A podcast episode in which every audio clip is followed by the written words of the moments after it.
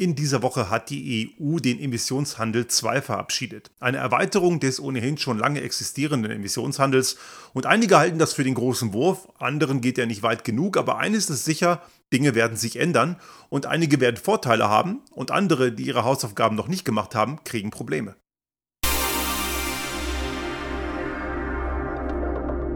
Der Restart Thinking Podcast. Ideen und Lösungen für die Transformation der Wirtschaft und Gesellschaft für das 21. Jahrhundert.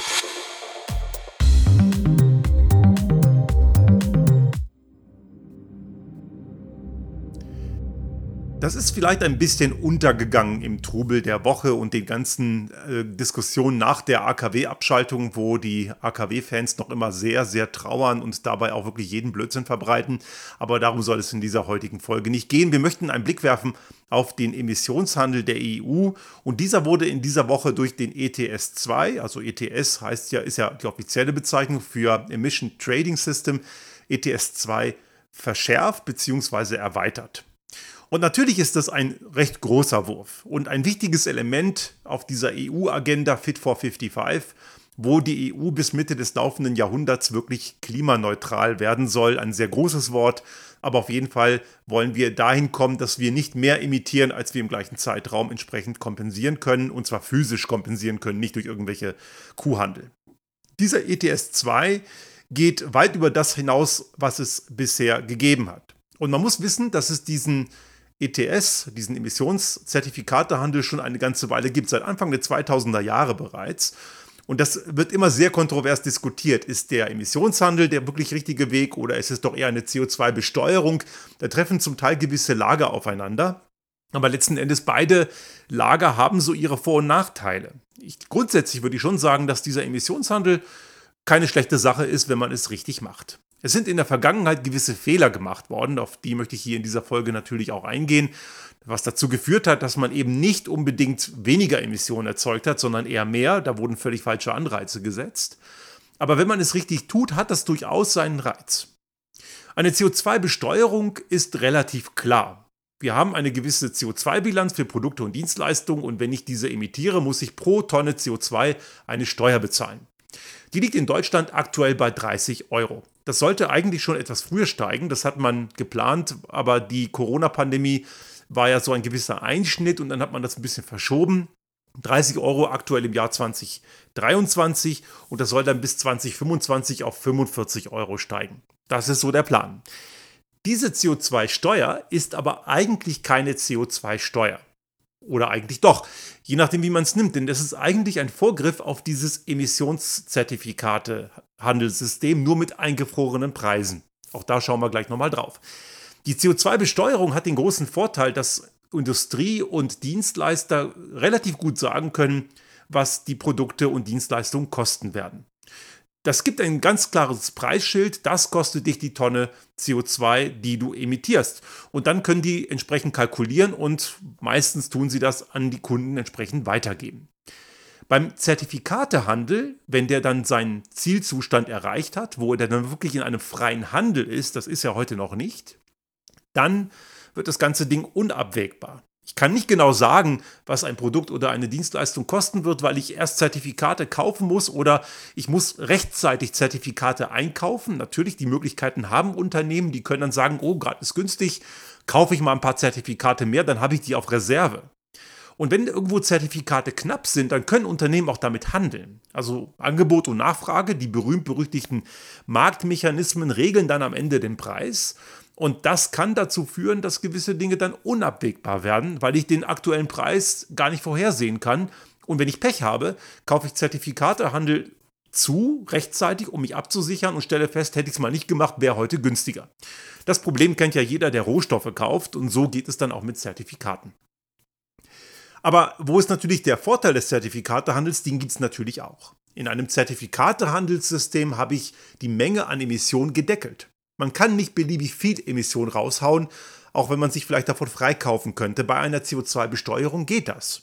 Wenn ich also genügend finanzielle Mittel habe oder vielleicht sogar ein Monopolist am Markt bin und ich kann meinen Preis ohne Einschränkung an die Kundinnen und Kunden durchschleusen, dann könnte ich theoretisch auch ziemlich viel Dreck machen. Ich bezahle es halt einfach nur. Man kann sich sozusagen aus dem Dreckmachen freikaufen. Im Emissionshandel geht das halt nicht mehr. Dort sind eben die Anzahl der Zertifikate aufgrund der Gesamtmenge der Emissionen, die wir uns erlauben, erlauben wollen, können, müssen, gedeckelt.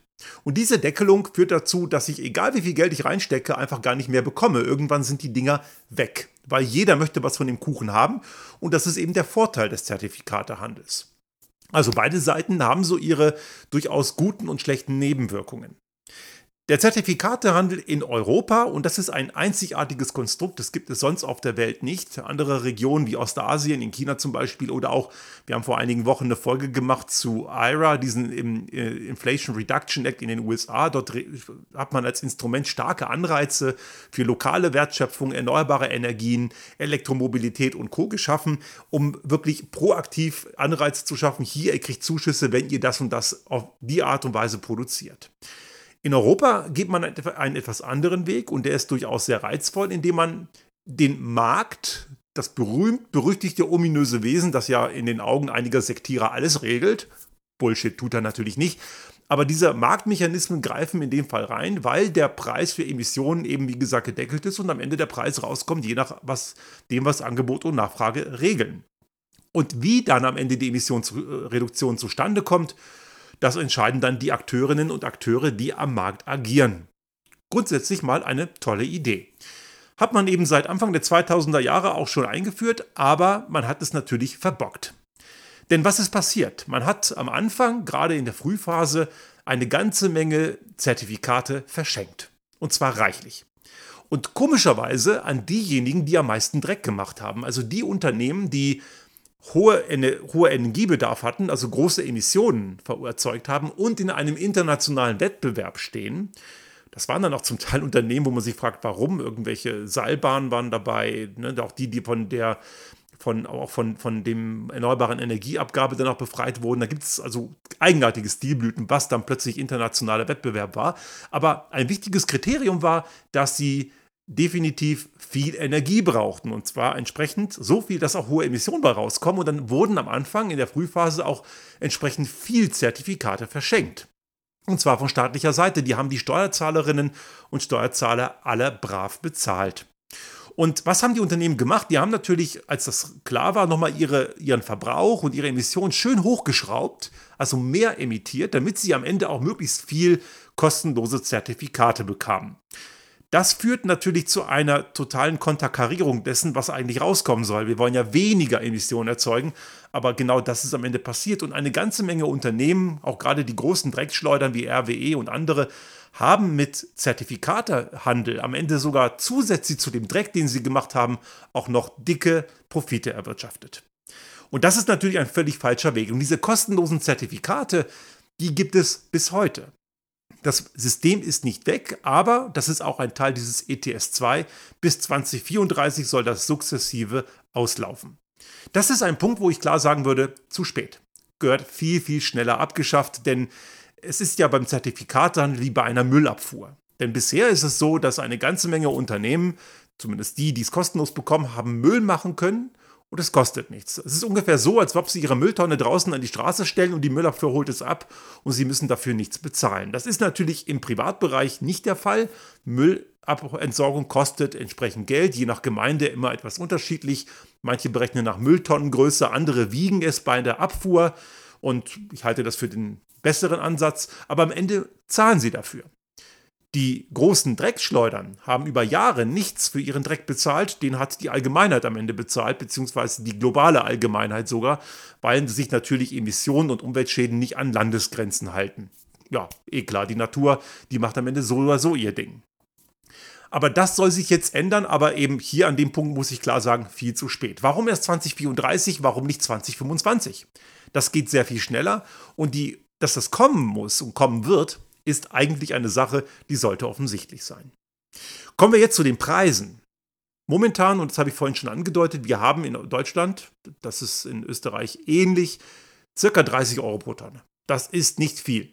Die ganzen, die Wissenschaftlerinnen und Wissenschaftler, die sich damit befassen, rechnen mit einem CO2-Preis, der wirklich eine Wirksamkeit entfalten würde von 120 bis 200 Euro pro Tonne. Es muss also deutlich mehr werden, dass es wirklich eine Lenkungswirkung hat. Aber der Zertifikatehandel könnte in der Tat dazu beitragen, denn schauen wir uns auf die aktuellen, schauen wir mal die aktuellen Preise von den äh, CO2-Emissionen mal an. Die werden in Deutschland zum Beispiel an der, an der Börse in Leipzig gehandelt, die auch den Strompreis handelt, an der ETX. Und dort wird dieser Preis, nee, EEX, so heißt es richtig, die EEX-Börse in Leipzig, die hat den Zuschlag bekommen. Dort kann man solche Zertifikate handeln. Und momentan liegt der Preis irgendwo bei 90 bis 100 Euro je Tonne. Also deutlich mehr als die aktuelle Besteuerung. Nun, momentan ist der Preis allerdings niedriger. Das hat was eben damit zu tun, dass der Staat aktuell eingreift und diesen Preis deckelt. Das geht noch bis 2025. Dann soll in Deutschland 45 Euro je Tonne CO2 erreicht sein und danach geht es in den freien Markt. Und jetzt schauen wir uns mal an, wie jetzt so die Preise aussehen. 90 bis 100 Euro je Tonne am freien Markt gedeckelt momentan bei 30 bzw. 45 Euro ab 20 bis 2025. Das heißt, der Preis am Markt aktuell ist doppelt so hoch und es ist davon auszugehen, dass sich das nicht grundsätzlich ändert. Das zeigt also ein Stück weit, Kumpelmarkt ist hier ein ziemlich fiese Möb, denn der verlangt deutlich mehr. Was allerdings in dem Fall auch deutlich realistischer ist. Denn, wie gerade gesagt, der wahre Preis müsste eigentlich jenseits von 100 Euro je Tonne liegen. Der Marktpreis ist dem deutlich näher als der künstlich gedeckelte Preis, aber natürlich gibt es hier gewisse Interessen, die dafür sorgen, dass das möglichst klein bleibt. Ein Punkt, der hier immer wieder genannt wird und der ist durchaus berechtigt, wenn alles immer teurer wird, was machen wir mit den Menschen, die keine dicken Konten haben? Aber dazu kommen wir gleich noch. Ich möchte noch kurz, bevor ich diese Frage beantworte, nochmal auf diesen ETS 2 eingehen, denn es gibt noch ein paar weitere Neuerungen, die da eingreifen, nämlich, dass ab 2024 auch die Schifffahrt mit inkludiert sein soll und 2027 auch Gebäude und Verkehr, denn die waren bisher ausgenommen. In dem bisherigen Zertifikatehandel gab es nämlich noch einen weiteren Geburtsfehler. Nicht nur, dass es einen großen Anteil kostenloser Zertifikate gab, es gab darüber hinaus auch nur knapp die Hälfte des gesamten, der gesamten Sektoren war in diesem Zertifikatehandel eingebunden. Und diese besagten Bereiche sollen jetzt nachgezogen werden, was längst überfällig ist, was durchaus auch ein durch äh, ein sinnvoller Schritt sein kann, wenn auch, warum erst 2027, weil gerade, wir haben auch eine Folge dazu gemacht, in Deutschland die Sektorziele ja gerade komplett aufgeweicht wurden, um das Scheitern eines, Finanz eines Verkehrsminister Volker Wissing zum Beispiel zu, zu äh, abzudecken, weil der im Verkehrssektor so wie all die Monate komplett versagt, genau wie seine Vorgänger. Und auch wenn das wahrscheinlich, so vermuten Juristinnen und Juristen, auch verfassungswidrig ist, hat man das ja beschlossen vor einigen Wochen. Und dieser Zertifikatehandel könnte dem entgegentreten. Wäre durchaus ein richtiger Ansatz, dass auch der Verkehrssektor nochmal deutlich runter muss mit den Emissionen. Dazu kommt, dass es auch Zölle geben soll. Das ist natürlich auch ein wichtiger Punkt, denn durchaus könnten Unternehmen sagen, ja, wir verlagern einfach mal unsere emissionsintensive Produktion ins Ausland, da haben wir keine Zertifikatepflicht und dann reimportieren wir den ganzen Kram nach Europa. Um das zu verhindern, CO2-Zölle auf importierte Güter. Auch das ist ein richtiger Schritt, denn sonst könnte man das relativ einfach umgehen. Und auch das macht Sinn, dass es eine größere, bessere Preistransparenz und natürlich auch eine Kostenwahrheit gibt für emissionsintensive Güter. Im Endeffekt führt das dazu, dass Unternehmen, die anfangen, ihre Prozesse und ihre Produkte zu transformieren, also ihre Klimatransformation ernst nehmen, deutlich weniger bezahlen und natürlich dadurch wettbewerbsfähiger werden. So soll es ja auch sein. Das nennt sich Kostenwahrheit. Ein Punkt, den ich immer wieder fordere, dass wir die Warenpreis für Güter und Dienstleistungen auch endlich bezahlen, denn aktuell ist das ja in weiten Teilen nicht der Fall, denn wenn das so wäre, dann würde man nicht dreimal im Jahr irgendwo in Urlaub jetten. Geht da einfach nicht mehr, weil der Preis realistischer wäre. Der Emissionshandel wird dazu einen Beitrag leisten, wenn auch noch nicht in dem Umfang, wie es sein soll, aber auch dazu gleich noch ein paar abschließende Worte. Die Nulllinie soll 2040 erreicht sein. Dann sollen die Zertifikate so Schritt für Schritt reduziert werden, immer weiter. Also bis 2034 sollen die kostenlosen verschwinden, eben einige Jahre zu spät, circa zehn Jahre zu spät. Aber bis 2040 sollen so Schritt für Schritt immer mehr Zertifikate aus dem Markt rausgenommen werden, bis die Nulllinie 2040 erreicht ist. Und das ist ein richtiger Schritt, denn sonst, wenn ich diese, diese Rahmenbedingungen, diese Daumenschrauben nicht ansetze, passiert da eben nichts. Und man merkt gerade auch in Deutschland die Diskussion mit dem, mit, dem, äh, mit den Heizungen, dass einige Leute jetzt hergehen und sagen, ich kaufe mir jetzt noch eine Gasheizung, den zeige ich jetzt mal so trotzige Kleinkinder, die dann in fünf oder spätestens zehn Jahren jammern werden, wie böse, teuer alles ist und dann rufen die garantiert nach Staatshilfen. Aber genau denen darf man sie dann nicht geben, muss man sagen, schön blöd, wenn du 2024 noch eine Ölheizung oder eine Gasheizung einbaust, dann bist du einfach bescheuert. Also wer das tut, der schießt sich auch gerne selber ins Knie und äh, jammert dann darüber, dass es dann weh tut. Okay, aber soll auch Masochisten geben. Die Sache ist, dass natürlich es auch Menschen geben wird, und jetzt kommen wir zu diesen sozialen Aspekten, die haben es natürlich nicht so leicht. Dinge werden teuer und zum Teil auch sehr teuer.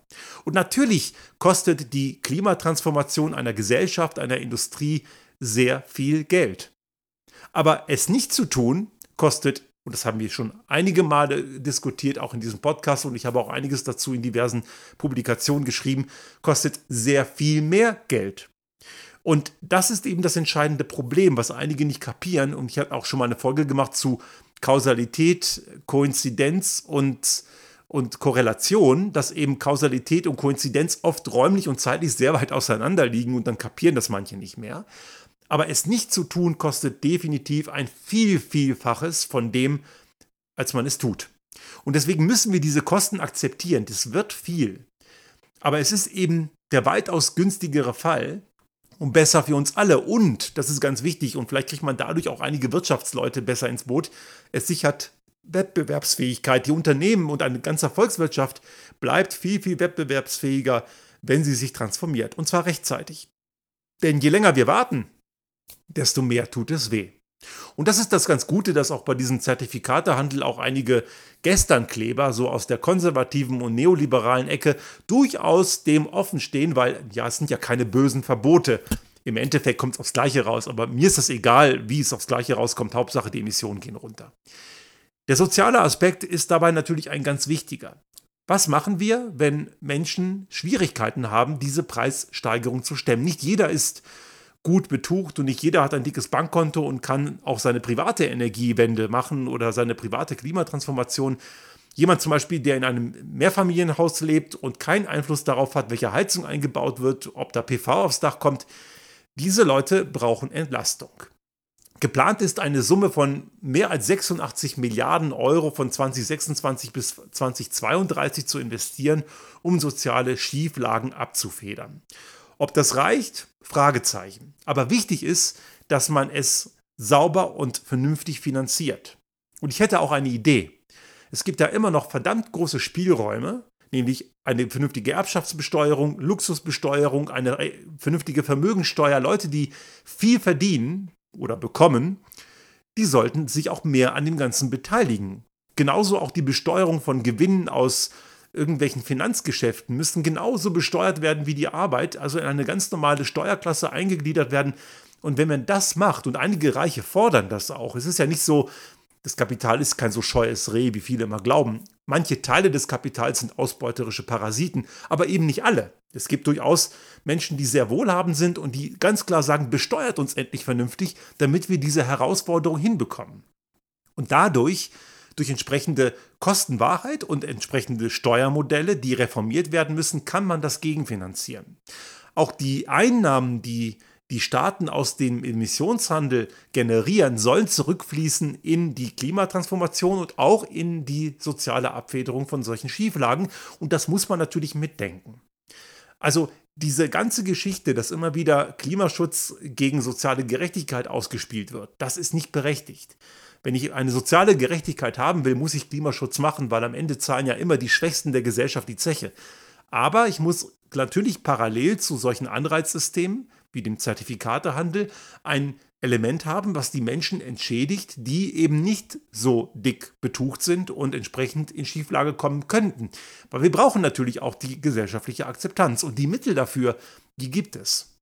Es ist für diese ganze Transformation gar nicht zu wenig Geld da. Es ist nur schlecht verteilt und es werden falsche Anreize gesetzt. Zur Erinnerung, noch heute werden in Deutschland über 60 Milliarden pro Jahr für klimaschädliche Subventionen ausgegeben.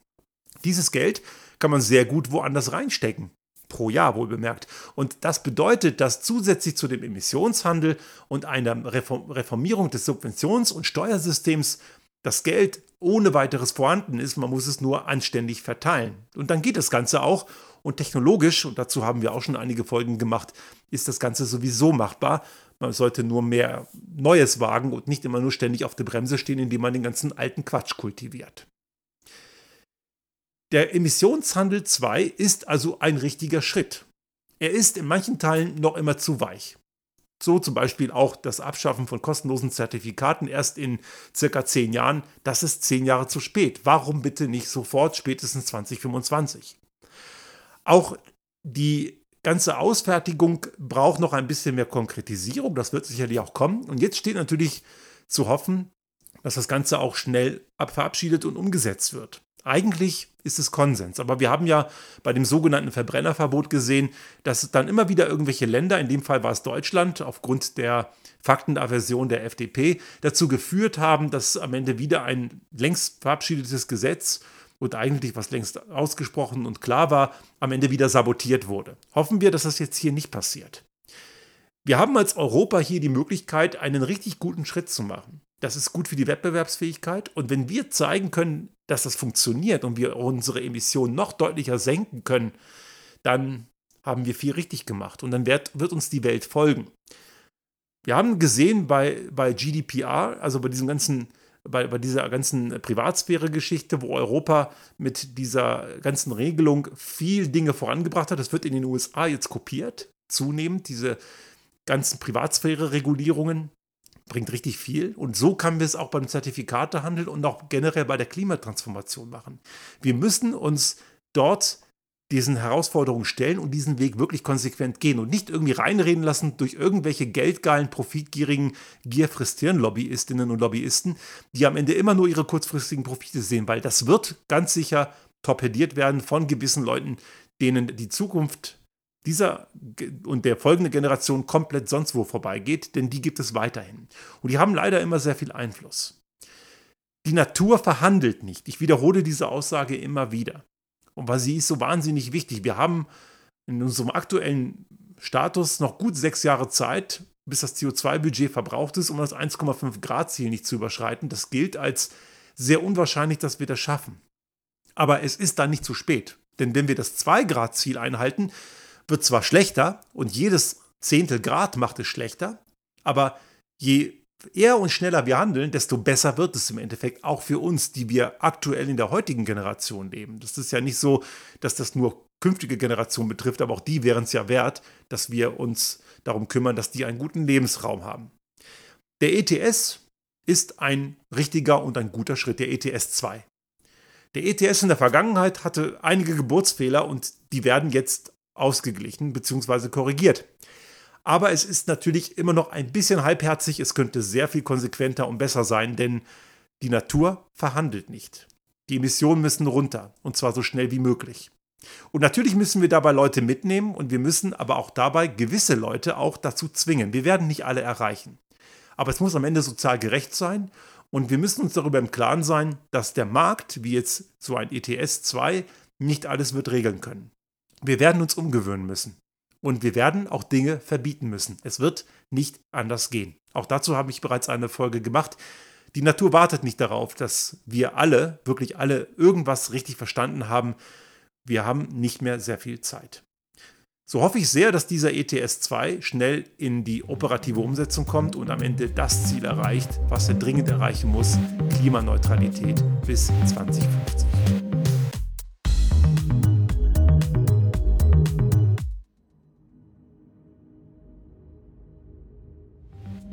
Sollte Ihnen unser Podcast gefallen haben und Sie auch künftig keine Folge verpassen wollen, dann abonnieren Sie uns einfach auf den gängigen Kanälen wie zum Beispiel iTunes, Spotify oder anderen Podcast-Hostern oder auch auf unserem YouTube-Kanal finden Sie immer mit dem einen Tag Verzögerung die aktuelle Folge unseres Restart Thinking Podcast und selbstverständlich freuen wir uns in Zeiten der Aufmerksamkeitsökonomie über das eine oder andere Like.